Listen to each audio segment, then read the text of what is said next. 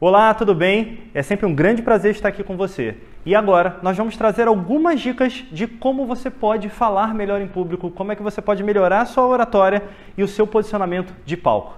Quer saber um pouquinho mais? Vem comigo nesses vídeos. Nossa terceira dica: marcações temporais. Quando você está na frente de outra pessoa ou de outras pessoas, é muito importante para onde os seus gestos vão e o quanto que eles estão alinhados com a sua fala.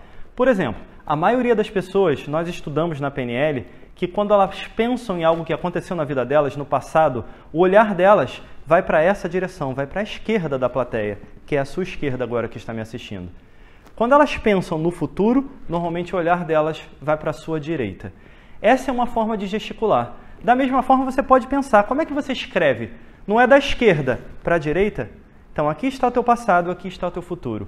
Se eu quero gesticular para o meu público, quanto mais eu faço o meu gesto passar a minha mensagem, mais eu gravo isso na cabeça de cada pessoa. Um exercício para você fazer aí na frente do espelho.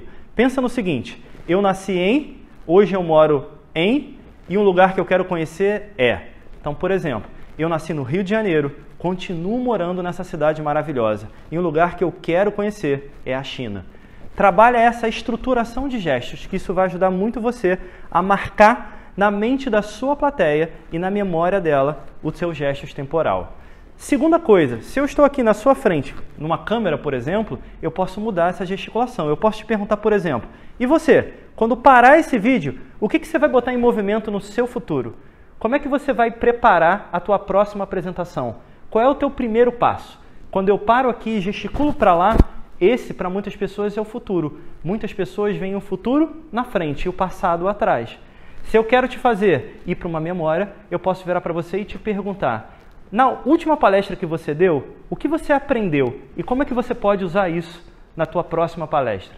Então, esses, essas são dicas fundamentais que você pode usar para marcar a estrutura temporal do seu movimento, da sua palestra, da sua comunicação. Trabalha isso, faz o exercício que a gente combinou e daqui a pouco tem mais.